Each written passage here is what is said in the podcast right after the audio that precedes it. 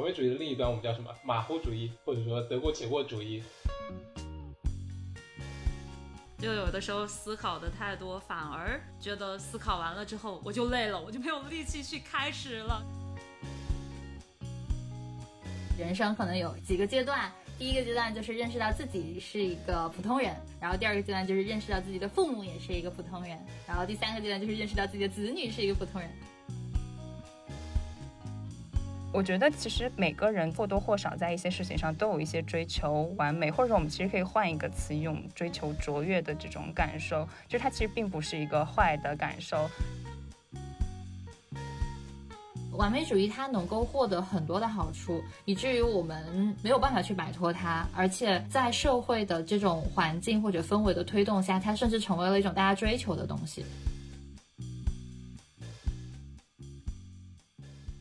Hello，大家好，欢迎来到此时此地 Here and Now，我是童宇。这一期我们想和大家聊一聊完美主义这个话题。会有这个想法呢，是因为我自己会有一些完美主义的倾向，也是在和朋友啊、来访者的一些交流过程中，发现呢有这样倾向的伙伴其实并不在少数。虽然不可否认的是，很多时候完美主义倾向其实会带来一定的好处。比如说，从小到大，可能有很多对我的评价就是啊，做事很负责、很认真、很细节控，类似这样。然后我觉得它其实算是一个比较正向的这种反馈吧。但是呢，更多时候我自己在成长过程中，感觉这种倾向给我带来了一些束缚啊，还有限制的地方。我在想说，这个可能也是在很多工作面试中，大家说一个很，比如说你的最大的弱点是什么，很 cliche 的一个。回答或者是说啊完美主义，因为它可能像是一个这种积极的缺点。你可能在说它的时候，有的时候还会有一种嗯，可能其实还是带一点洋洋得意，或者说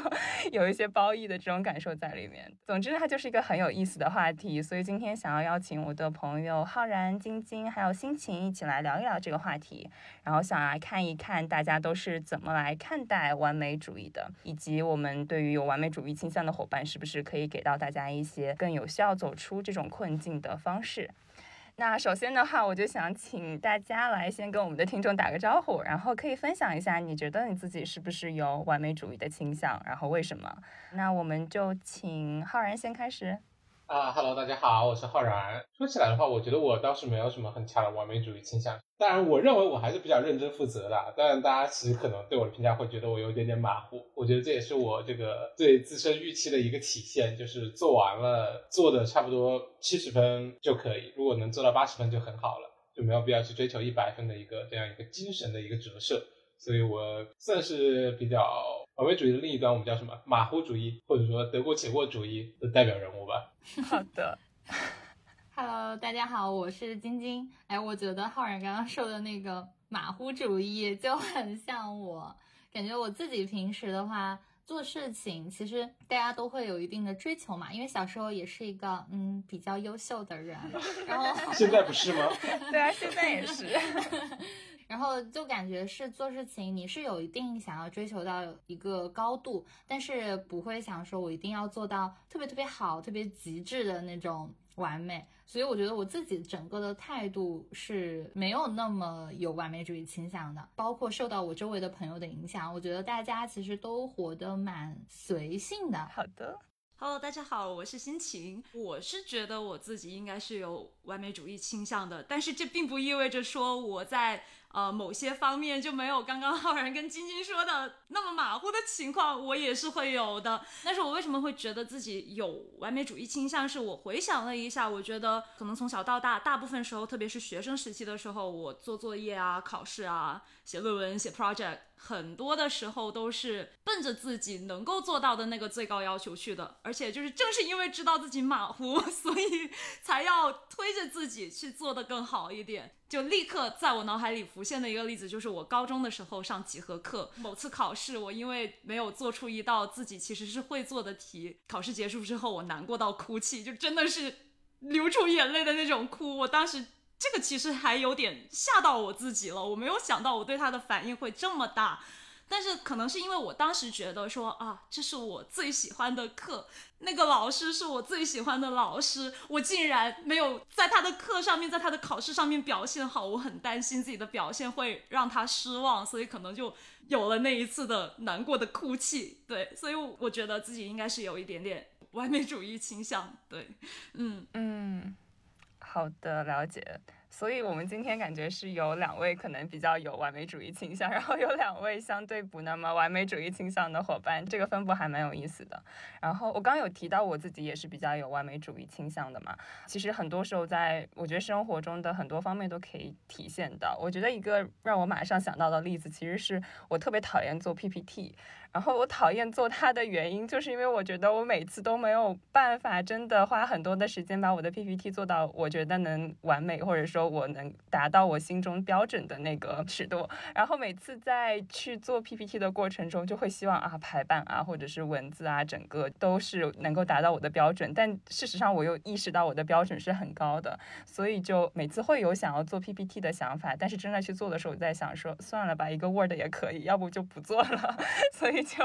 很多时候，最后就是可能 Word 文档解决一切。我觉得这是我的一个可能完美主义的一个例子。不过我也蛮好奇的，就是大家对于完美主义的定义都是什么呢？因为我觉得可能对于每个人来说，对它的定义还挺不一样的。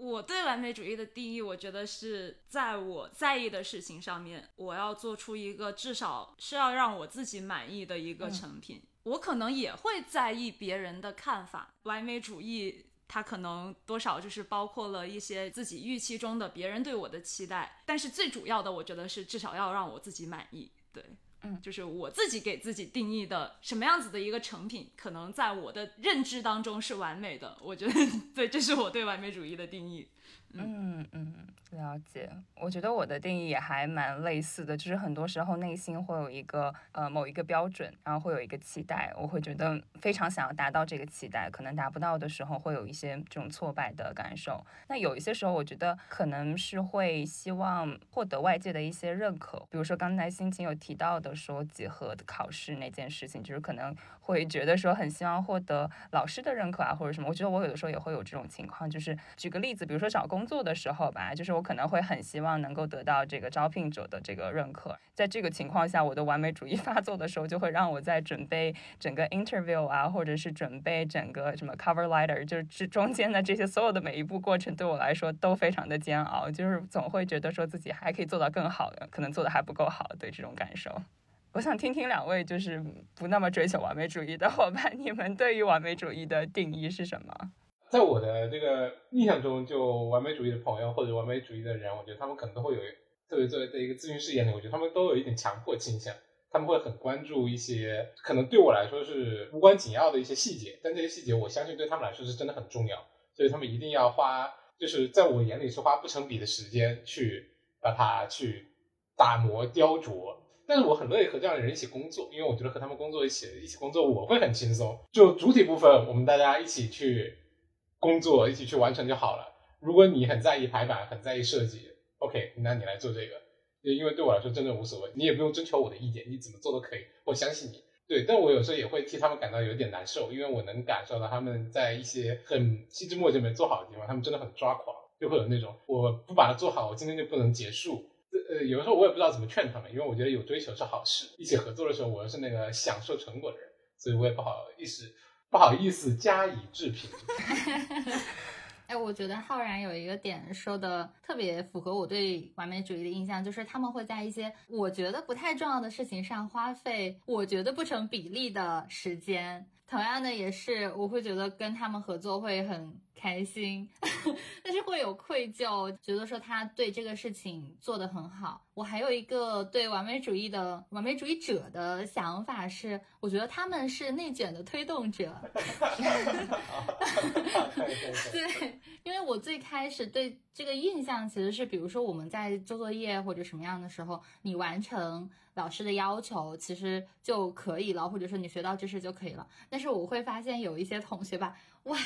就是他在各种方面都做得很极致，而且我会觉得他们其实是有花费没有那么值得的时间去做这件事情的。但后来啊，我也受到一点点影响，就是我觉得这样会给人留下很好的印象，所以我有时候觉得完美主义的感觉是挺好的。嗯，了解。我我其实很认同这个感受，就是为什么这么难走出完美主义带来的这种。我觉得，因为就是它带来的好处会让你比较难走出它，然后会一直被它所困扰。然后我刚刚在想到，你们都有提到，就是在一些小的事情上，然后可能会花出更多的精力。我觉得我特别认同这个观点，以及我可能在和我的来访交流的过程中，能够更意识到这些。我在意识到以后，我就发现，其实有可能是，或许每个人对于周围外界的这个敏感度是不一样的，所以可能对于更敏感的人来说，就是那些刺激是真的非常强。我刚刚有提到我有完美主义倾向，但并不是在所有方面都是完美的。我觉得这可能是呃，我们今天也可以先澄清的一个地方，就是并不是 所有的就是完美主义倾向的伙伴在任何事情上都是非常完美的。就比如说我对于其实房间的整洁度来说，很多时候不是特别特别追求极致的完美。然后我的咨询的办公室里，就是我觉得看得过去就可以了。然后因为我们那个办公室是共享的办公室，就是很多时候我不在办公室里的时候，会有其他人去用我的办公室。然后经常就会出现我可能周一去办公室的时候，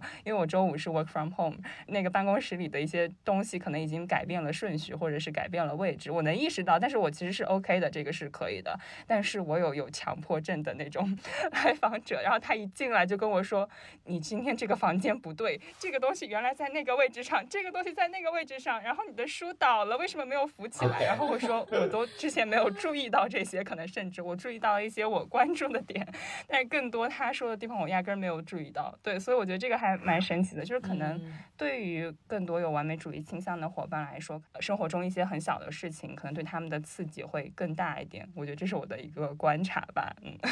确实，我也跟童宇一样。我还有一个就是对追求完美的事情上，我也会做一个优先级，就是我喜欢且在意的事情，我会把它摆在完美主义的可能最 top 那里，就是真的是全身心投入，我想要做到最好。嗯，在那之后呢，就会是我喜欢的事，然后再往下就是我在意的事，然后所有其他的 可能对于我来说就是。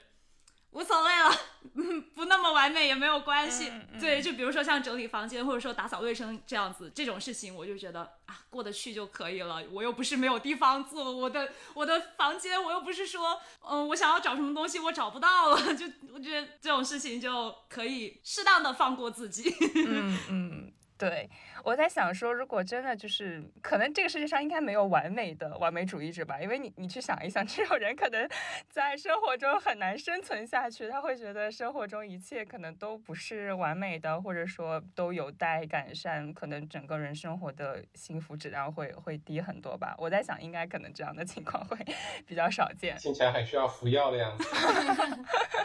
我觉得确实是这样的，就是可能追求完美，有的时候会带来不少的好处，但更多时候呢，可能也会带来一些束缚。然后正好在这里，我也想就是总结一下我们刚才说的关于什么是完美主义。然后在这里也可以跟大家推荐一本书，叫做《如何成为不完美主义者》。我觉得这本书好像是我当时在去搜的时候发现比较就是比较切合这个题目，然后会有一些具体的就是行动方案的。然后在这本书里呢，它的这个作者。嗯，Steve，那他就有结合过往的一些研究，给出了一个对于完美主义的分类。那他提供了一五种这种不同的分类。首先，第一个呢就是过高的期待。简单来说呢，其实就是做事情的预期会比较高，可能达不到的话就会不舒服，总觉得还能够做到更好这种感受。然后第二种呢就是这种纠结不放，就过分的去关注自身的这个问题，或者是引发问题的原因，然后会一直觉得对自己过去的表现啊感到自责这种感受。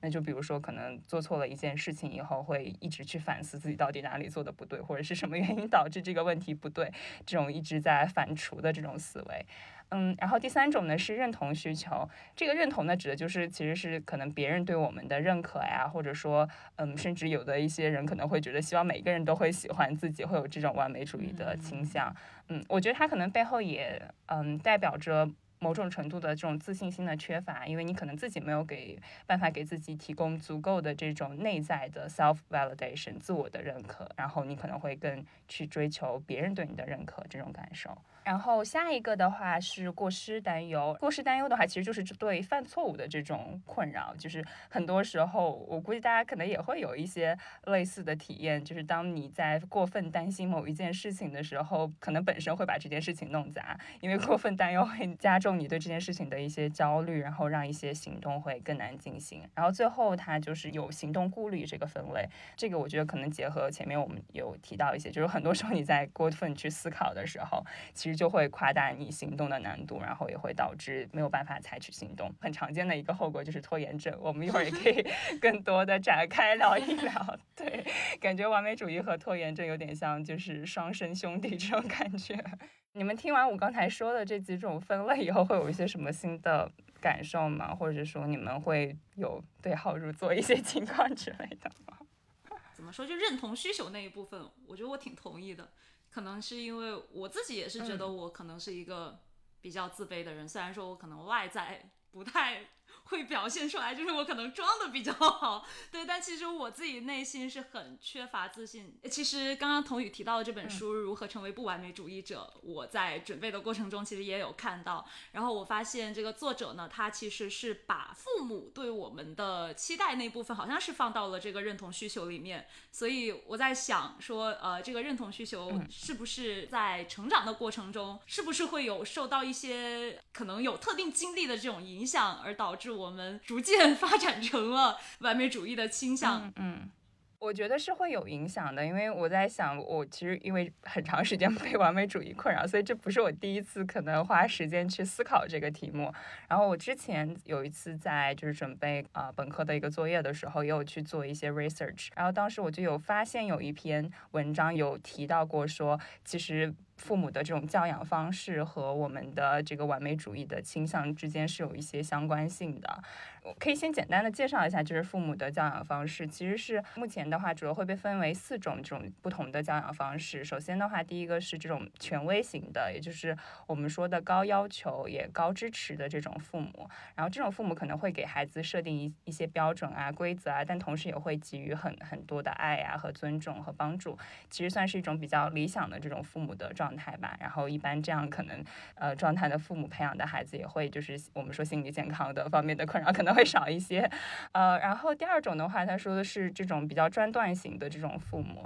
然后这种父母可能就是比较高要求，但是低支持型的，就是我们可能很多电视剧里也会演的那种，就是父母非常的独裁，然后非常的控制欲很强的这种父母，对。然后第三种的话是放纵型的这种父母，我们说他可能是低要求，然后高支持型的。嗯，就可能这种父母其实特别容易和孩子做朋友的那种，因为对于孩对于孩子的要求不是特别高，孩子可能想怎么样就会怎么样，然后也会是给很多很多支持，然后尊重他们的感受，类似这样。然后最后一种是忽视型，基本上就是低要求也低支持，嗯，可能是最最不理想的这种，可能一般孩子是处于一个被忽略的状态，然后家长也会比较冷漠。然后这个研究里面他就在说说，其实专断型的这种养育方式，也就是我刚才提到的比较。独裁的这种父母，他其实可能会和社会导向的完美主义之间是有关系的。然后权威型的这种教养方式，可能和个人主义、个人导向的这种完美主义之间有关系的。这里可能又涉及到，就是社会导向，它其实就是有点像说。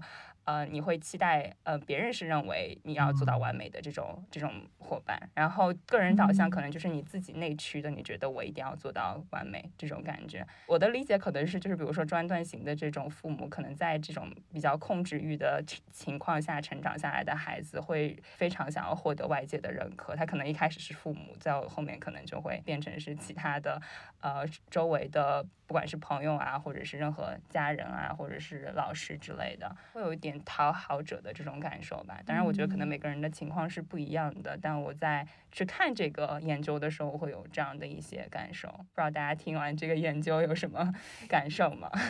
那我感觉那一种权威型，其实他在父母教养方式里面应该算得上是很好的一种教养方式了，对吧？嗯对，但是它实际上也是会造成大家对内驱的一些完美主义倾向的。嗯怎么说呢？完美主义可能对完美主义者本身会有一些困扰的存在，但实际上他在社会，包括社会成就或者什么东西上面看来，大家觉仍然觉得他是一个很好、很优秀的人。这就是在很多文学作品，包括很多小说上面有所体现。那种很优秀的家长，然后对孩子的教养也特别好，然后就会养出一个霸道总裁，然后类似于这种。霸道总裁出来了。哎，我也不知道在哪里看的，哎，不是吗？我感觉就是这种完美主义者真的很符合某些小说里霸道总裁的人设，就是我对事情追求极致的完美，嗯然后甚至有一些不完美的地方会困扰到我，我就会想尽一切办法去解决它。但我感觉霸道总裁的父母好像一般都不会是权威型的父母的感受吧？感觉更多小说里想要刻画的，比如说是那种忽视的，然后或者是。放纵的、正常、非常健康的这种父母，在言情小说里面出现的可能性是比较低的。哎，你说的也有道理。对，嗯，但是我还是想澄清一下，就是这个研究他说的是有相关性，并没有说就是这个一定会造成另外这个情况。所以我在想说，其实每个家长的教育方式和孩子的性格之间，其实也是有一些要匹配的地方。这让我想到，我当时就是在学这一块的时候，我其实有跟我的教授去聊过这个话题。我说，难道就是这种权威型的就一定是最好的教养方式吗？因为我们也会有的时候听到说，其实跟孩子去做朋友是也是蛮好的一个。那这种放纵型会不会也挺好的？然后他跟我说，其实可能在实际的生活中，其实可能要具体情况具体分析，就没有一个说忽视形式不好的，或者这种呃专断的 情况是不太好的，我们要去避免。但是可能对于其他的这种情况比较高支持的情况，可能可能要根据孩子的性格要去分析。比如说孩子是相对比较内敛呀，或者是他本身就已经有很严重的这种自我批评的倾向，那可能家长对于孩子规矩的设立就可以少一点，更多的给到一些支持啊和鼓励之类的。就可能到实际的情况下去分析的话，就没有办法像实验室里或者是我们理论里有这种非常完美的一个理论出现。就是这种分类，也像是不贴标签的话，它更像是四个方向的轴，然后看你具体落在哪哪一个轴的哪一个位置。嗯就是哪怕同样是权威型的，我觉得不同的父母之间嗯表现的也会不一样。有的可能要求特别高，也特别支持；有的可能相对没那么高，然后支持力度也没那么大。我觉得也是会对孩子造成不同程度的影响。嗯嗯，嗯，浩然，坐标轴的深度研究者。哎 那那你不或者说是打标签的深度反对者。可以的，啊可以的对对对，critical thinking。其实，在听完这个之后，我本来觉得我父母还不算低要求的，但好像我我回想起来，我觉得他们好像对我要求确实不是特别高。我觉得可能从小到大的过程中，他们都没有说过，哎，你是那种很聪明的孩子，或者你应该是很优秀的孩子，而总是给我一种，哎呀，你这个智力能够搞成这个样子，爸妈已经很欣慰了。你如果能再努点力，那肯定是很好的。但如果不行的话，哎，那就这样吧，我们也能接受。他们会给我传达一种这种感觉，就你爸妈都不是特别优秀的人，就你做成这样子，我们还是满意的。当然了，你还有一定的进步空间，所以说我们还是鼓励你继续去做一些努力。啊我觉得，我觉得他们有给我传达这样一种想法，所以我可能从很早之前对自己的那种成就的定位就不是特别高，我就接受我是一个普通人。我觉得大家都会觉得自己是普通人啊，或者说我觉得这种才能方面可能就是普很普通，就是 average 平均水平，可能稍高一点那种状态。所以说我对自己的目标设定也是，就是做到八十分就可以。所以刚刚心情说会因为做不出一道呃比较难的那种大题而感到悲伤哭泣。我想我自己，我初中还尝试过一下，高中之后最后一道大题的最后一个小问，我从来都是看都不看。就我的目标从来就是做完第一小，就我们那个时候大题就是三小问嘛，然后一般第一小问就很简单送分，然后第二小问就有一些难度，然后第三小问就会很难，或者可能要遇到用到更高深的数学方法。我第三小问从来都是看都不看，第二小问能解就解，如果发现解不出来，立马回头去检查其他题目，就我直接就是 abandon。所以说我的 我对自己的满分的设定可能是一百四十五分或者一百四十二分这样一个状态。对，我觉得可能就是因为自己心里这样一个预期，我觉得我的数学的目标就不是说我要考一百五，而是说我可能考一百二、一百三就不错了。那我只考只考一百二、一百三，那种最难的题目我根本看都没必要看。而且我也不会感到愧疚。我觉得一百三就不错了。嗯，对对，我可能从小就是这样。哎，那那晶晶，你和我情况差不多吗？还是说你的经历和我有蛮大的差异？我感觉还有一点不一样，因为虽然最开始的时候我跟浩然都有点像潦草主义者，嗯，不是，马虎主义者，马虎主义者，差不多差不多。我们马我们马虎啊，所以马虎潦草都一样。对，虽然最开始都说有点马虎，但实际上我感觉我小的时候更多的是承受了来自父母的期待的。嗯虽然说我自己出生的家庭可能没有那么的优秀，但是嗯，小时候表现出来的一些行为，让他们会觉得你是一个不一样的存在，你好像可以出类拔萃一样。嗯因为之前我有听到一个说法，说人生可能有几个阶段，第一个阶段就是认识到自己是一个普通人，嗯然后第二个阶段就是认识到自己的父母也是一个普通人，嗯然后第三个阶段就是认识到自己的子女是一个普通人，嗯然后可能我的爸爸妈妈就在某一个阶段认识到了他的子女是普通人，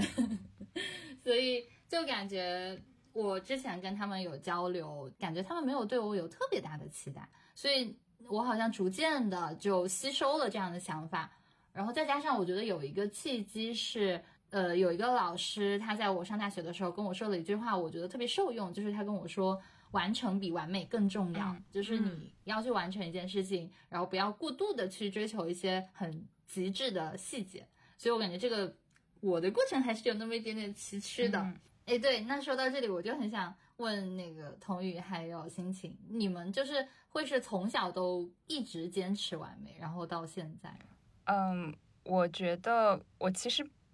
对于更小的时候的记忆没有那么的深刻，但是我能够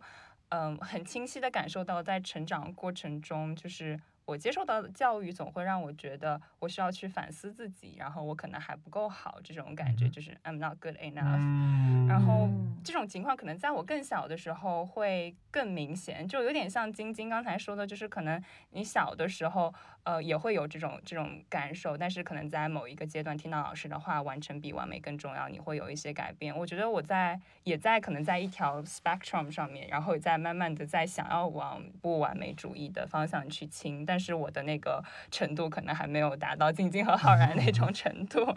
对。然后对于我来说，可能在更小的时候，就是一直都会被贴上那种好学生的形象。然后我印象中，我觉得好学生的特点之一就是比较听话，真的就是比较听话。然后不管是老师或者家长的话，你可能都会比较全盘的接受。就是如果他们说你这个地方做的不好，你会觉得啊，那我就是做的不好，然后我需要去改变，去迎合他们的这个状态。但是，嗯，这个情况会有一些改变。就是我觉得，在我逐渐长大的这个过程中，尤其是来美国这边读书以后，然后我觉得可能因为文化的不一样，因为大家可能知道，就美国人特别喜欢夸人，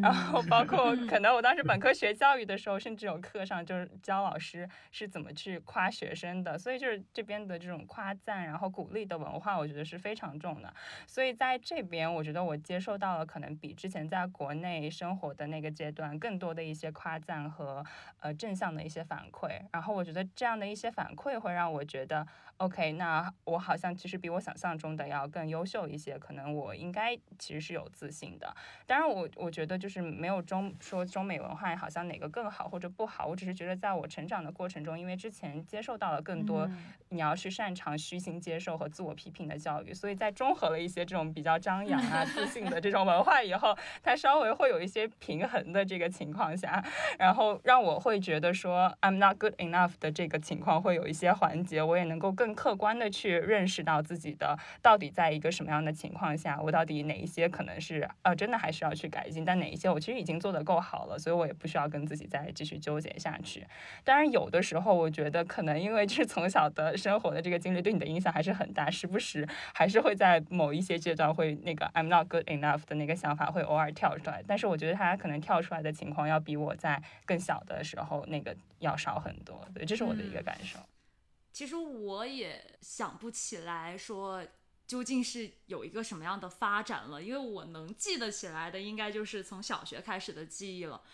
嗯，然后我觉得从那个时候起，可能因为我做到过好的那个位置，所以我会觉得说周围的人对我的期待就是每一件事我都要做好。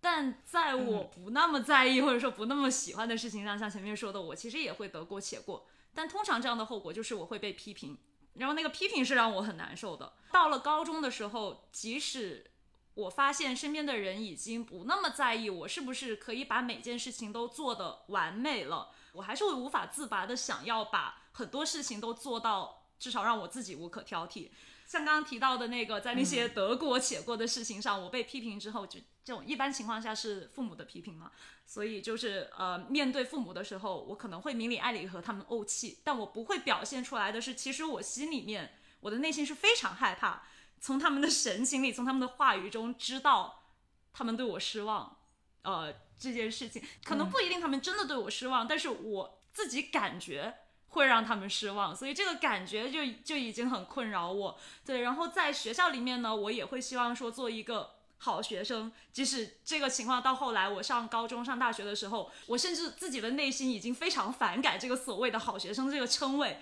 但我还是会不自觉的在每一个方面都尽量保持一个好学生应有的样子。对，我就担心。一次两次，然后这种次次叠加的失望会让我的父母不再爱我，让我自己不再是老师喜欢的那个学生。呃，面对父母的话，可能还稍微好一点点，因为我觉得我心里面还是会相信说啊，爸爸妈妈不会不爱我。对，但是面对老师呢，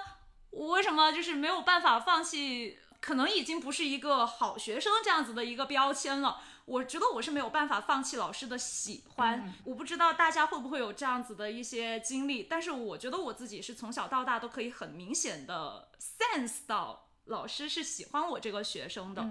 所以我就觉得我一定要努力，一定要做得够好，才能对得起他们的喜欢。嗯，然后老师的喜欢对于我来说，可能不是意味着说，呃，我在哪些方面可能可以获得他们的一些偏爱，不是这样子的。我在意的是，如果他们是喜欢我这个学生的话，我可以很放心的、不自卑的。不紧张的跟他们进行交流，我在意的是这个，我我很希望可以达到那种亦师亦友的那种状态，那是非常理想的一种跟老师交流的状态。嗯，所以我就担心说，如果某一次我让他们失望了，我可能就会失去这种跟他们呃，就是我可以让我不那么自卑的跟他们交流的这种。这种怎么说？机会，呃，对，对，对我听起来就会有一种在通过自己的努力去赢得他人的这种认可，或者是给自己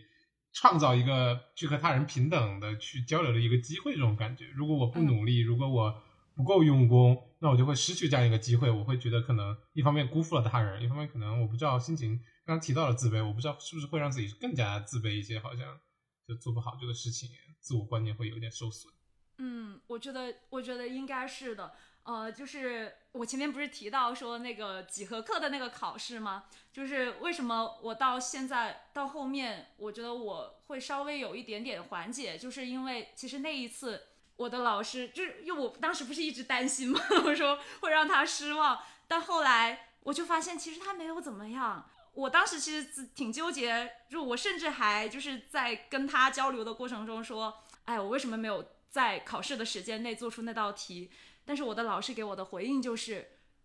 没有关系，就是就他只跟我在讨论那道题，他没有在跟我讨论说他对我的表现就是有一个什么样的改变没有，所以就我就发现，哎，他只在乎那道题，那道题的确他自己也知道是一。是一道不那么简单的题，所以他已经接受了，可能班上很多人都做不出来。嗯，会鼓励你。嗯，对对，以及刚刚晶晶也提到的，完成比完美更重要。其实类似的话，我有在上大学的某一门课上面，大概就是说，你不需要等到一个完美的情境再去开始做这件事情。就你不管你有什么样的设备，你哪怕没有一台配置特别好的那个那个摄影机，你同样也可以拿着你的手机去进行拍摄。就是类似的这种完成比完美更重要，所以我在我发现可能老师或者说身边的人其实并没有那么在意那个对我做出来的那个结果的时候，我也会开始会让自己就是有一些缓解，就是说我没有那么担忧，说如果我们做的不够好，我会失去他们的喜欢这样子。对，嗯，我想起来李安的《饮食男女》里面有一句话，就人生不像做饭，不能等万事俱备了再下锅。对，就就有一种这种，我不能等什么事情都准备好了，然后我再开始做，然后把它做到极致，而是说我们在做的过程中不断去调整嘛。嗯嗯，我也有听过一个类似的，让我在就是纠结要不要去做某件事情的时候，会比较有效的一个思维方式，就是这个是从产品设计的角度上来，就是产品设计里面有一个叫做 minimal viable product，翻译成中文是最小可行性目标，就是说像苹果去设计一个手机的时候，它肯定不会一开始就设计出来一个非常完美的手机，它会设计出来一个让大部分用户可能觉得还可以的一个产品，然后再不断的去迭代和升级，然后可能对于我们去做一件。事情的时候，我也会告诉自己说，我先做出来一个，先做一个小的东西，然后再去迭代升级它就可以了，而不用去告诉自己说我一到一开始就做一个 iPhone 四出来，类似这种感觉。所以，我我觉得这个思维模模式，在我去很多时候对抗我的完美主义倾向的时候，还蛮有帮助的。哎，这个点特别打到我，是之前我有观察到，我们国内不是前几年一直兴起了那个共享单车嘛？哎，它真的是一个很神奇的存在，它就是解决了我们最后一公里的问题嘛。然后它一下子就出来了，我就觉得真的是一个很不错的产品。但是我们不断的在大城市生活，你也会发现每一年或者几个月，它都会不断的更新。比如说我过两天去骑的时候，就发现哎，它的锁好像换了。然后以前它的那个呃锁是直接扣上去，现在就是蓝牙解锁。然后还有之前是它的座椅。调座椅高度特别不好调，但后来它就就是迭代了，然后那个调的特别轻松。就是我自己在使用的过程中就会发现，哎，原来一个这么，呃，我觉得很方便、很高级的一个产品的设计，它也是会在大家的使用过程中不断的去改进的。我就觉得，嗯，那我何必呢？对吧？是的。对，我觉得这就是真实世世界里就是真实情况该有的样子。然而，可能对于比较完美主义倾向严重的伙伴来说，就总会有一些 unrealistic 的 这种不切实际的幻想，然后会觉得说，呃，那那个要想要达到那个幻想的结果，但往往可能就是不太可能的。嗯，然后我还有一个刚才心情在说的时候想到的一个点是，就是心情有提到和老师啊，然后相处的这种经历，我觉得我也会有，就是嗯，我不知道大家有没有听过 imposter syndrome，就是假冒者综合症，应该是这么翻译的吧，中文就就是这个东西，因为我会觉得说很多时候我会。觉得啊，我的老师其实认可了我，但是他可能就是认可的是虚假的我，就是我总有一天会露馅的，这也是 imposter syndrome 的一个定义嘛，就是其实按照客观的，就是标准评价，可能已经获得了成功，但你总会担心自己被认可的其实不是你自己的真实的能力，或者你是凭运气之类的。我有一个特别好的例子，就是我当年刚考上宾大的时候，我其实是 imposter syndrome 特别 强烈的时候。对，就是你会觉得说啊，我应该是运气好，当时可能面试表现的比较好，骗过了面试官，所以他给了我一个 offer，或者说可能就是他没有仔细看我的什么 profile，然后我不是真的凭能力，因为大家确实都是同学，都是很优秀的人嘛，所以你会有感觉自己可能并不足够优秀，没有办法在这个团体中的这种感受。对，我不知道大家有没有，刚刚看到心情在疯狂的点头，所以我想把这个话题抛给心情。对，是的，因为我是。本科在宾大嘛，然后但是我高中就是在费城这边，所以我了解到的，因为听说啊，这个宾大在招生的时候，他会给到费城呃当地的一些公立学校一些指标。当然，就就我是相信我们，我是知道我们学校排名的确很好，但是我们被录取的那个人数啊，确实是如果要跟其他的呃地区做一些对比的话，那个数量是很高的。对，所以我当时就有在想说。我是不是刚好蹭到了这个后门的这种 这种机会？所以我当时就觉得说，是不是我自己其实并没有那么优秀，但是我有了这个在费城就读的这个优势，所以我才被宾大录取。一直到我大概大二还是大三那年，我跟一个也是在我们学校学心理咨询的一个朋友，然后他当时是在费城教育局的一些公立学校去做这个 counseling，他就说他那个学校其实也是一个很好的学校，他的学生就是有很多申请宾大，但是都没有考上，所以他就那个时候就肯定我说你一定是因为足够优秀，一定是达到了宾大的标准才会被录取，即使你。听到说费城的公立学校，它可能有获得这样的一些指标也好，或者说什么样的后门啥的也好，但是你也要有能力才能够得上那个后门的门槛。他当时就是这么跟我讲，所以我觉得稍微会有一点点缓解。但是在宾大的你自己在校园里面的时候。还是会发现说身边的人怎么都那么优秀，但后来其实也会发现说跟朋友聊过了之后，其实大家都是这么想的，大家都是觉得为什么身边的人这么优秀，我是不是不够好，我是不是其实没有没有资格可以来就读宾大这样子，对，所以这个还蛮有趣的。感觉我的心态就和大家，但我也是宾大的啊，首先成首先我也是宾大校友，就但我的心态会有点不一样，但首先我也和童宇一样，我也觉得身边人很优秀，觉得有时候自己有一点点。嗯，对自己有点怀疑，是不是自己不该属于这样一个地方？就是说，大家都很优秀，好像我没有那么好。但是我的心态很快就会转变成，哎呀，我可真幸运呀，走走走这么个大运被录取了，你们总不能把我退货了吧？对吧？就是那种，对吧？就哪怕我露馅了，你们总不能退货吧？我吧，只不过可惜的就是，可能对未来的来自中国的学弟学妹不太友好了。发现我是这么个草包，可能他们 之后不会再录你们了。但是我也怎么没办法吧？真的，我会有这，我真的会有这样的心态吗？就哪怕是今天读博，有时候我也会觉得，好像我是不是没能满足我导师的要求？对，呃，我就，但我更多的是觉得我为我堵了后面的人的路感到可惜。对我自己，我还是很看很有那种同情心的。我觉得，嗯。哎呀，我我我在我在努力了，但我做不好，可能那就是做不好吧。那你就多老师，你就多操操心吧。那也没办法啦，那种状态，对。浩然打开了新思路，但让我就想到了一句话：运气也是实力的一部分。啊，那可能是吧。大家手里的那个鸡汤名言都一大堆。真的是，真的是，哎，但是我其实刚刚那个故事只讲了一半，就是我我说我刚刚就是被录取的时候，其实 imposter syndrome 特别严重，但是我觉得可能就像心情说的，可能被宾大啊或者这种大家所谓好学校录取的这种学生，可能普遍上都会有这种想法，所以我当时去参加一个就是新学生的那种迎新活动 orientation 的时候，那个老师就有提到 imposter syndrome，然后他用了一个特别巧妙的图去表达，就是嗯，他想要说。就是 imposter syndrome 的情况，然后他就说，你们可能都会觉得，就是你们是你们的能力是一个小的圆圈，然后你们周围其他伙伴的能力是一个大的圆圈，然后你可能是那个小圆圈，然后被包括在那个大圆圈里面的这个情况，然后觉得可能周围的人实力都比你强，然后是这么一个图。他说，但是事实上可能是你和你的伙伴其实是两个圆圈差不多大小的圆圈，你们很像一个就是数学那个韦恩图。的那个情况就是有一些交集，但是更多的时候你们其实是有一些自己独特的地方。然后他说你们也要相信我们宾大招生官的这个眼光，我们招你进来真的不会是因为说你你运气好，我们是有认真去经过筛选的。你也要相信我们其实是对于你们每个人独特的优势，我们都有看到的。所以希望招比较 diverse 的，就是大家都有自己特长的学生进来，然后去有一些交流，然后互动。我觉得当时的那个就是这一小段他的。不管是演讲啊，或者说就是交流这种分享，真的是有很大程度上突然就缓解了我一开始的那种冒名顶替 综合症的状况。对，好好啊！哎呀，我怎么没有在宾大读过？哎呀，那还还有机会，还有机会可以来读个二硕，欢迎你，可以或者来读博。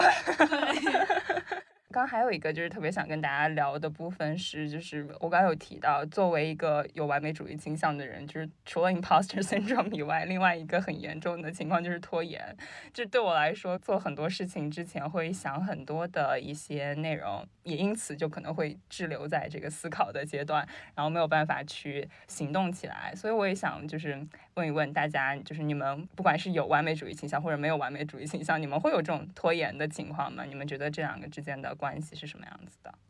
我觉得还是会有，就哪怕我说我是马虎主义或者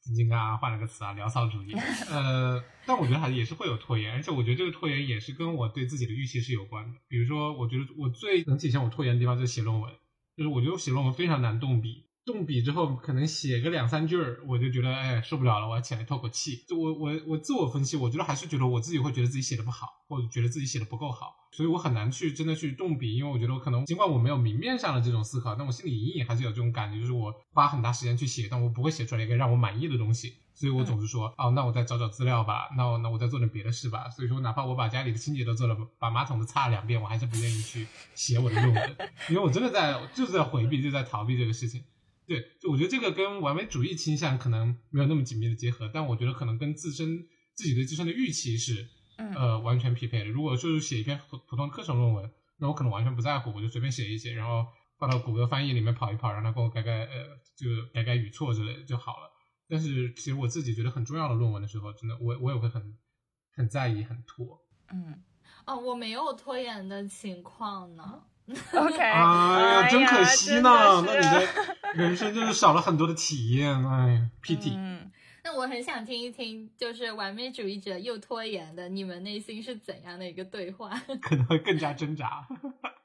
我也会有拖延的情况，但是我不太好说他是不是因为完美主义。其实像刚刚浩然提到的，说比较在意的比较大的论文，就像我在本科期间呢，就是我也会有拖延的情况出现，但是。我发现啊，我基本上都有方式去应对，但是我没有办法应对的是哪些呢？就是我实在没有头绪应该怎么做的。那些论文或者说那些事情，就是说我可能有一个计划想去做，或者说我必须要做那件事，但是我真的没有头绪，我就会一直拖，拖到我实在不能拖了。我知道我一定要，比如说 DDL 前几天，我知道我一定要开始做了，不然的话我就完成不了了。到那个时候呢，我会觉得啊，完成就比完美更重要了。呃，但是我面对那些我在意的或者说我喜欢的那些事情的时候，举个例子吧，具体的例子可能会更好说，就是呃大的论文或者说我喜欢的论文，我的拖延可能就体现在我前面前期我会用很长的一段时间去找找够所有我认为我需要的资料，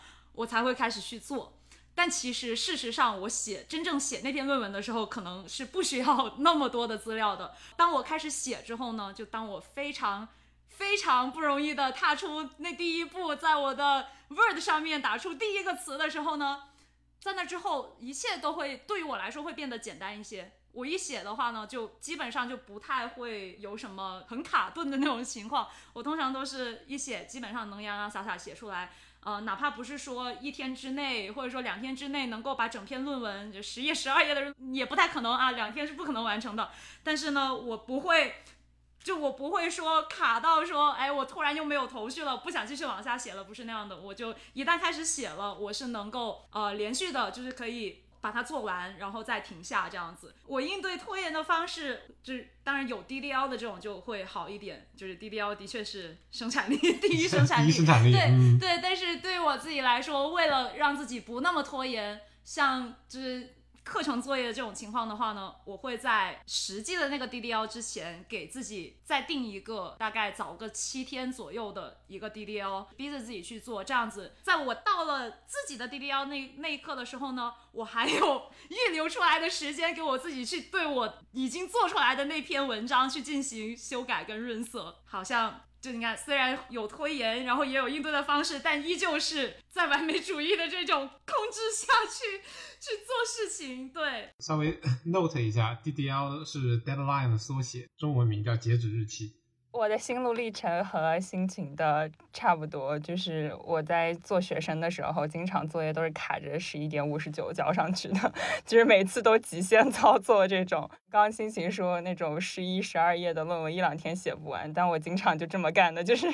拖到 最后两天开始写十一、十二页的论文。对，就是都是我本人做出来的事情。但是我发现我，就像我说的，我可能。并不是说就是真的开始动笔，是我开始去想这个作业要怎么写。很多时候就是我看到那个东西了以后，我会需要去想很多很多东西，然后事前可能其实也在做一些准备，只是真的不会去动笔写。就是动第一下笔对我来说，就仿佛是一个什么很重要的仪式一般，一定就是会最难的那一步。这个就是不仅是写作业，也包括比如说有的时候要回一些很重要的邮件的时候，我就觉得我也特别难回，就我总是不知道要怎么样去写。那个就是这个邮件到要怎么样有一个稿子，或者说比如 networking 啊，然后 coffee chat 这种东西嘛，然后我很多时候也会很纠结，我到底要怎么发一份 networking 的邮件，或者怎么跟别人去约 coffee chat。但是就是最近我觉得 有一个新的东西让我觉得这一步就是没有那么困难了，就是 Chat GPT。猜到了，猜到了。他真的是救了我的命，我觉得就是他帮我完成了就是最难的那第一步，就是我现在要回一个什么邮件啊，或者是要去想一个什么新的东西，就是我觉得我第一步特别难完成的时候，我就会把我的一些想法都扔给 ChatGPT，让他跑一下，给我一些 example，然后我在那个基础上可以再去做很多的修改啊，或者是迭代啊之类的。就我觉得他帮我完成的那个第一小步的时候，其实是是我最困难的那一步嘛，后面的就是那个摩擦力就不会有那么大了。然后我的拖延的情况会稍微缓解一些，对，但依旧现在就是还是会有拖延，尤其是在关心、更在意的一些 project 上面就会特别严重。哦，这样我会觉得说，好像完美主义它最困难的其实是因为你做一件事情就觉得你应该做到完美，所以你的开始会很难。那么只要打破这个开始，你们完美主义的倾向其实会促使你们把这件事情更快的做完，是吗？其实。我觉得可能分情况，哎，就取决于这件事情的难易程度。比如说这件事事情，如果真的就是一开始是最难的那一步，然后后面，比如说写一封邮件，它其实你从客观的角度上去分析，它可能就是只需要，就是即使是一份很重要的邮件，可能半个小时以 以内你应该还是可以搞定的嘛。但是比如说是一个很长的 project，可能最第一步你也完成了，但是后面你还是要花就是相当的一些精力去迭代它，去修改它，那个依旧还是会比较难的。但是总之就是当第一步完成以后，后面的那个难度会小一点，因为我觉得它很像是完美主义的时候，你给自己一个很高的期待，或有一个幻想，它的结果是什么样子。但你当脚踏实地去开始落实去做的时候，你会打破那个幻想，会回到这件事情的过程本身上来，而不是就是活在 你的那个 unrealistic thoughts 里。对，我也是觉得有分情况的，就是像刚刚童宇说的难易程度，其实真的不一定开始了就能 就能完成。至少我是这样子，可能是因为我不够坚定，或者说我在这个过程中又被我自己的完美主义倾向打败了。拿我们的播客来举个例子吧，就是我呃剪辑，我可能开始的很早，但是到了过程中依旧会有拖延的情况出现，因为我剪着剪着发现。哎，这个难度比我想象的要大，所以到中间我就会开始剪着剪着，这个速度就会慢下来了。呃，但是因为最终还是要出一个成果，所以我还是会把它完成。而且呃，因为这个是我们团队的努力，所以我也要考虑说，呃。我要把它做到，至少我自己觉得够好，然后等小伙伴们反馈之后呢，我要再去改进，这样子，这个是可能还是需要一些推动力去完成。但是像我自己，我有一些怎么说，就是自己的一些业余的小爱好，就比如说剪视频，或者说做 reaction，竟然是爱好，怎么不可以吗？可以，可以，可以。对呀，哦哦，对，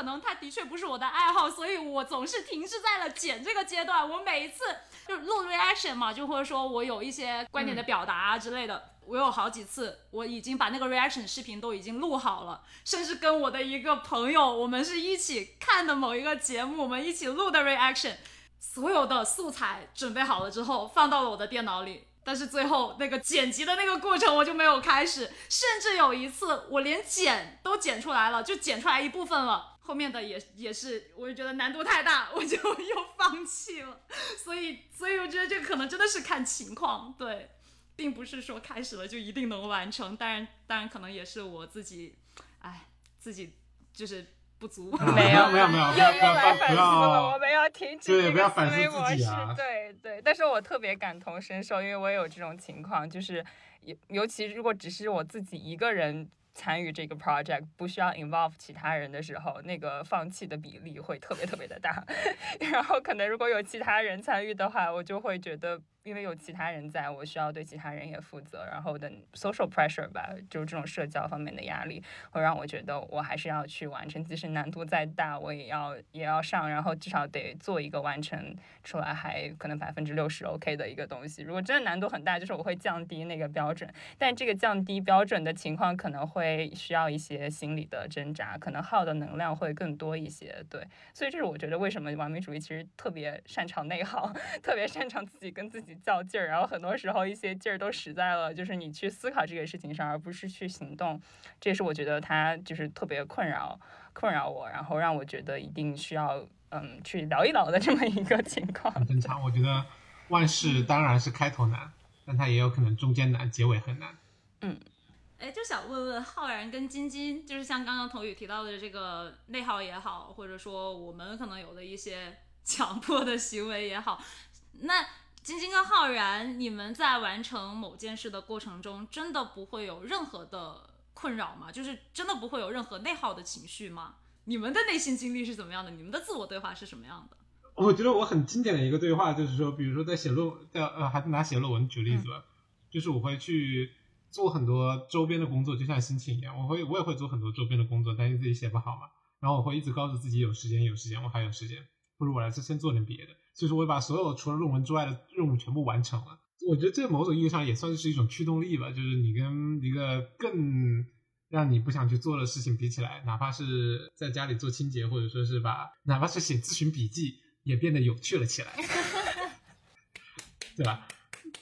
然后你会一直劝告自己有时间，然后一直到前一天，就是这就是那个死线或者说截止日期来临之前，对话就陡然一变，变成了人有多大胆，地有多大产，这还能搞不完？今天晚上我不睡觉，我跟他拼了！然后你就开始开始猛干。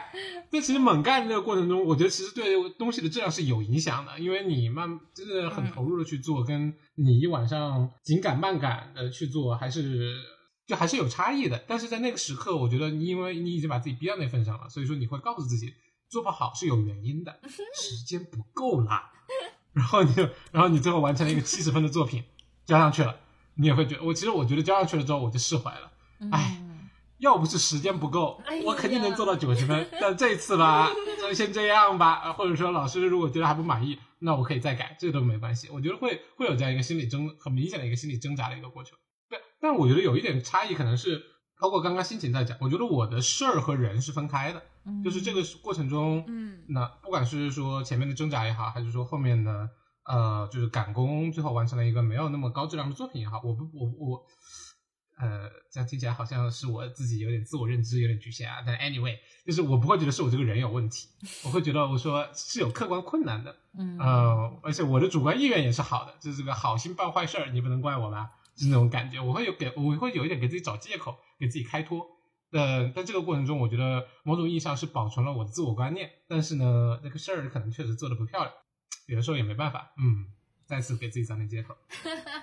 我觉得这个其实是很正常的，以及我经常会跟我的来访聊这个话题，就是很多时候你会觉得说很希望做到一个。事情是完美的，但是你理智上是知道犯错是很正常的事情嘛？然后我的很多来访都没有办法，就是接受犯错或者是挑战，我就会跟他们说，你如果换一个角度上来看，你犯的每一次错误其实都是你学习的一个机会的话，其实那个思维的方式就会。就会转变很多。其实我这个也是从我自己就是在做咨询师的这个角色中就是体会到的。因为我自己一开始做咨询师的时候，也会觉得我一定要做一个完美的咨询师。但是很多时候你遇到的就是对方其实给你的反馈是你不可控的嘛。然后我就会和我的督导去聊到这个话题，我就说我觉得我已经很努力了，然后我很用心的去对我的来访，但他的反馈为什么会是这个样子？他就会告诉我说，其实你不应该把它 take it personally，就是很多时候。对方的一些反应不在你的控制之内，或者说有一些其实确实是你做的不对，或者是有一些挑战的地方。但是你如果去想到说每一次，其实你还作作为一个新手的咨询师，其实每一次可能你犯错误也好，或者说你有一些纠结、觉得有挑战的地方，其实都是你成长非常非常重要的一个契机和机会的话，其实我觉得那个我我的心理状态会好很多。然后以至于现在我其实，在咨询中遇到一些挑战的时候，我整个人是比较兴奋的状态。跟我的督导说，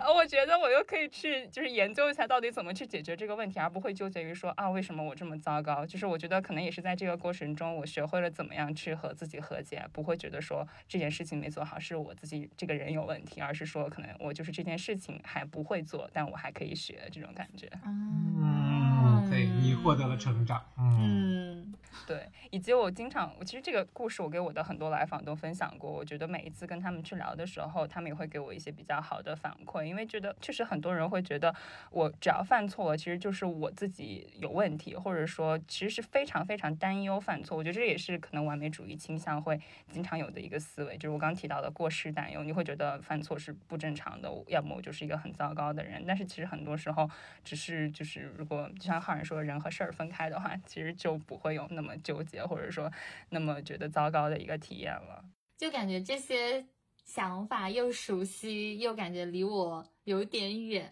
是因为我感觉这个过程我自己好像是。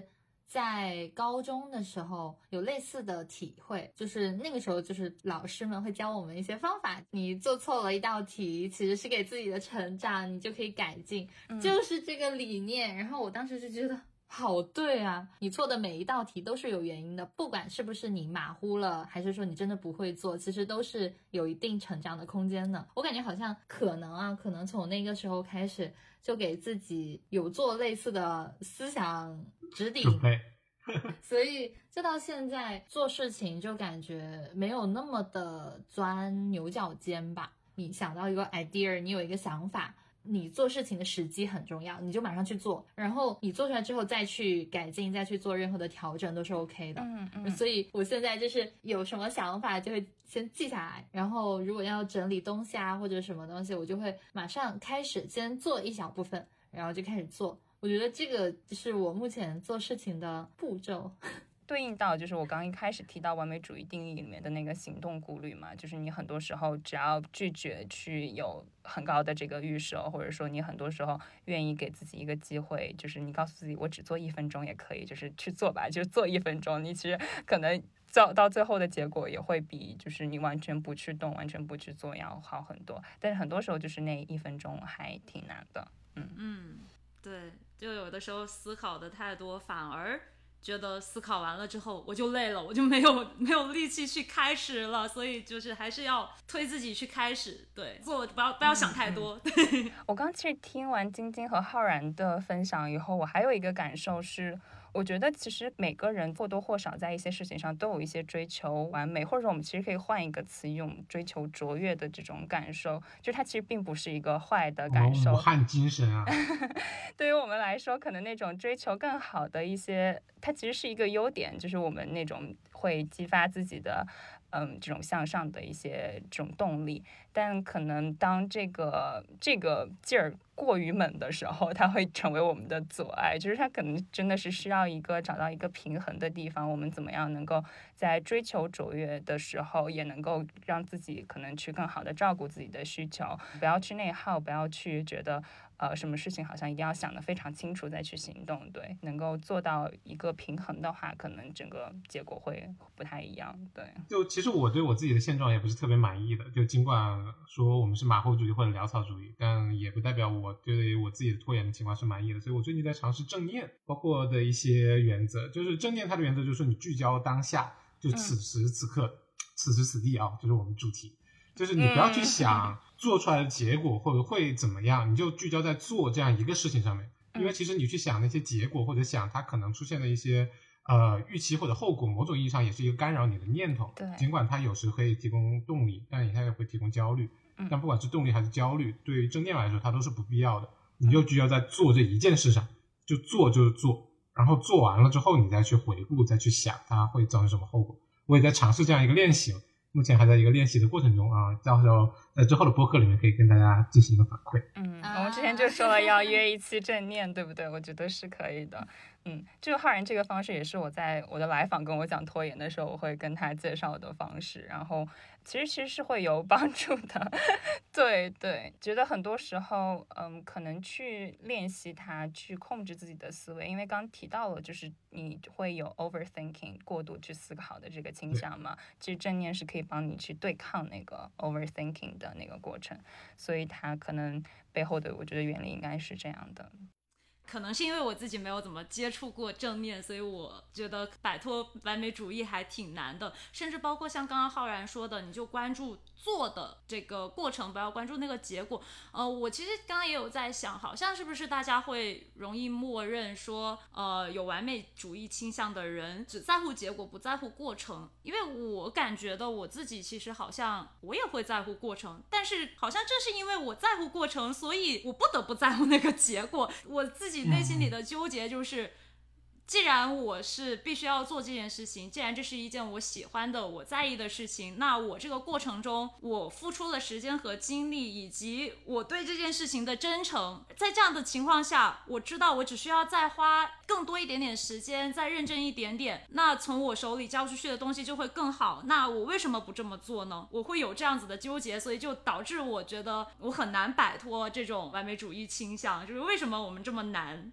走出这个完美主义，可能就是我的一个问题。嗯，哎，我我感觉我从另一个视角来讲这个完美主义大家的困扰这个想法吧，我自己想到的是说，包括潦草主义或者马虎主义，其实是现代的年轻人很想要达到的状态啊。我自己感觉，就是大家都希望能够释然一点，都想摆烂一点，都想躺平一下，都想要看淡世事。但是好像我们又没有办法去做到这样，因为完美主义带给我们的好处实在是太符合我们的需求了。是的，它可以让这个事情变得更完美，我们有更高的绩效，事情做到极致，我们就会在更高的社会阶层或者在更好的生活上面。所以感觉说完美主义它能够获得很多的好处，以至于我们没有办法去摆脱它，而且在社会的这种环境或者氛围的推动下，它甚至成为了一种，我觉得甚至。成为了一种大家追求的东西，因为追求卓越啊。如果说他换一个词，可能是追求卓越，就是大家很想要达到的事情。那它极致起来，可能就是大家追求完美，然后进而可能会产生一些副作用，就感觉有点社会环境的原因在这里面。听起来是一个非常积极的表述，但我满脑子想的都是内卷。嗯，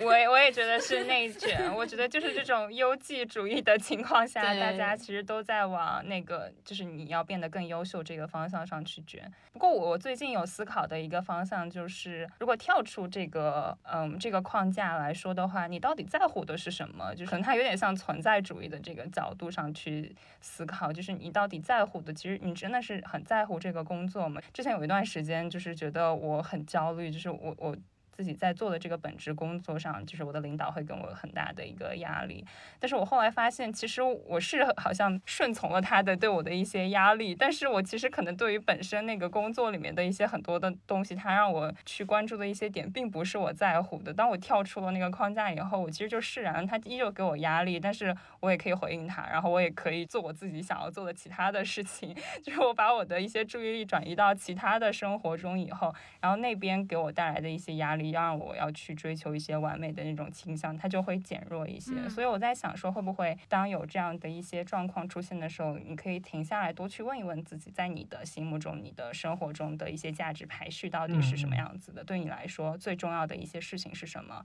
可能会对你的整个这样的一个思考的逻辑会有一些改变。嗯，我觉得晶晶跟头里提到的这个很好，哎。我在想，就像我们前面也提到说，我不是在完美主义，可能不是在所有的方面都有体现，包括我自己，其实我也会有很多决定放弃的时候。那个时候就是我知道我真的尽力过了，我的能力、我的水平就到这儿了，我就不会勉强自己了。结合刚刚童宇提到的，我觉得可能就是我在意的就是我担心别人说我态度不够好。就是我可以接受我自己能力不够，但我不能接受自己没尽力。特别是这个东西交出去以后，如果别人说它不好，是因为我的能力有限，做的不够好，达不到他们的标准，这是我可以接受的。但是我不想让别人抓到机会说我做的东西不够好，是因为我没有花我应该花的精力，我没有花我应该花的时间，然后我对他的态度不够好。但是如果我自己真的尽力了，我自己也知道，我内心会更有底气去直面别人的批评。所以这可能跟我们刚刚前面也有提到过的，说人和事儿要分开，可能也有关系。我不知道是我对现在的这个社会可能认知上出现了一些偏差，或者说有可能它其实就是这样。很多时候人们容易把人和事儿。混为一谈，就是这个是一个很难分开的事情，所以就导致我自己也没有办法改变这种认知。我我觉得会的，特别是在社会中，大家交往，大家没有那么多精力去分辨是你人的问题，还是说你是这件事情没表现好，因为大家都很忙，节奏也很快嘛。嗯。但是我觉得我们自己内心还是要把它分一分。对。受挫或者不成功是很经常的事情，如果我们把它结合的太紧密，我们的自我观念就是不断的遭受打击。对对对，可能像我们比较有完美主义倾向的伙伴来说，本来设的那个标准就已经比 average standard 要高很多很多，所以你会觉得自己做的还不够好。但是很多时候，我经常会有在某一个瞬间意识到，原来他们对我的期待并没有我想象的那么高。也就是说，你要跟周围的人去对准这个预期来说的话，我觉得对。其实大家也都知道，你可能不会是一个完美的人，然后在这个过程中，其实都是可以再有进一步沟通。去交流的，其实人和人之间的这种交往的过程，它也不是一个就是会完美的一个情况嘛，也很像你去设计产品的时候有迭代。其实人和人的也是在这种交互的过程中不断去了解彼此，然后知道我们彼此对于某件事情的期待是什么样子的，然后边界在哪里。那我觉得我们其实今天聊了很多的内容，然后正好也来总结一下。完美主义的倾向可能会体现在各个方面，然后它背后的原因有很多。我们这期播客其实也在一些我们这种交流的过程中，有跟大家去聊到，就是背后可能可以调整的一些思维的方式呀，或者说可以去做的一些改变。那比如说，可能你在呃预期过高的时候，我们就去调整预期，去做一些可能呃预期之外的事情，更关注这个过程。当你觉得可能你会有一些认同方面的需求的话，你可以去想一想，怎么样更好的从自身去获。的这种信心，去呃培养自己的自信心，然后去做一些让你自信心更呃更多的事情。然后说到这个，其实可以再补充一个小点，我自己会做的一个事情，就是我经常会写一些我做的特别好的事情，然后夸一夸自己。我觉得这个特别有帮助，对，而且我还会收集别人对我的夸奖，因为我知道，就是有的时候你自己夸自己，可能我还是会有那种，就说你是不是过度夸自己的这种担忧，所以我还会收集别人对我的一些 夸奖，时不时去看一下。我觉得对，就是会让我觉得我。不会那么糟糕，对，培养自信心的小 tips，对，然后。还有就是，如果有比如说过失担忧的时候，担心犯错误，就像我说的，其实可能犯错误也是我们学就是成长学习的一个机会。其实换做我觉得大家都知道的一句话就是就是 失失败是成功之母，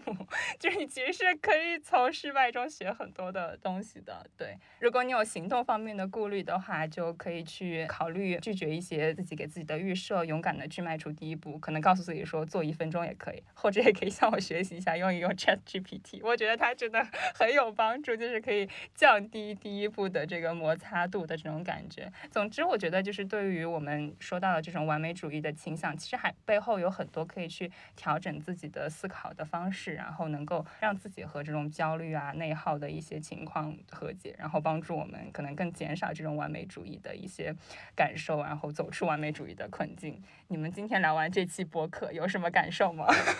就像刚刚童宇说的。从一分钟开始做起，我们我可能在接下来的生活中要学会把大的目标拆解成更小一点的目标，然后一个一个这样子去完成。其实包括我在看，就是我们前面提到那本书《如何成为一个不完美主义者》。在看这本书的时候，其实呃我也会觉得说要把大目标拆解成小目标这件事情，可能对我来说也是比较困难的。我觉得就是接下来的日子里面，可能要学会在每一件事情上，至少要推着自己去。做到一小步一小步的这样子来，这也是一个需要练习的过程。我觉得在这个事情上面，让我自己走出完美主义的第一步，可能就是我也要接纳自己可能没有办法一下子就做到把大目标拆解成小目标这件事情。对，所以我会给我自己多一点时间，这样子吧。对，慢慢的去练习，然后慢慢的摆脱完美主义给我的困扰。嗯嗯，那我可能会说。希望在对自我观念的这个呵护上继续践行马虎主义或者我们说潦草主义，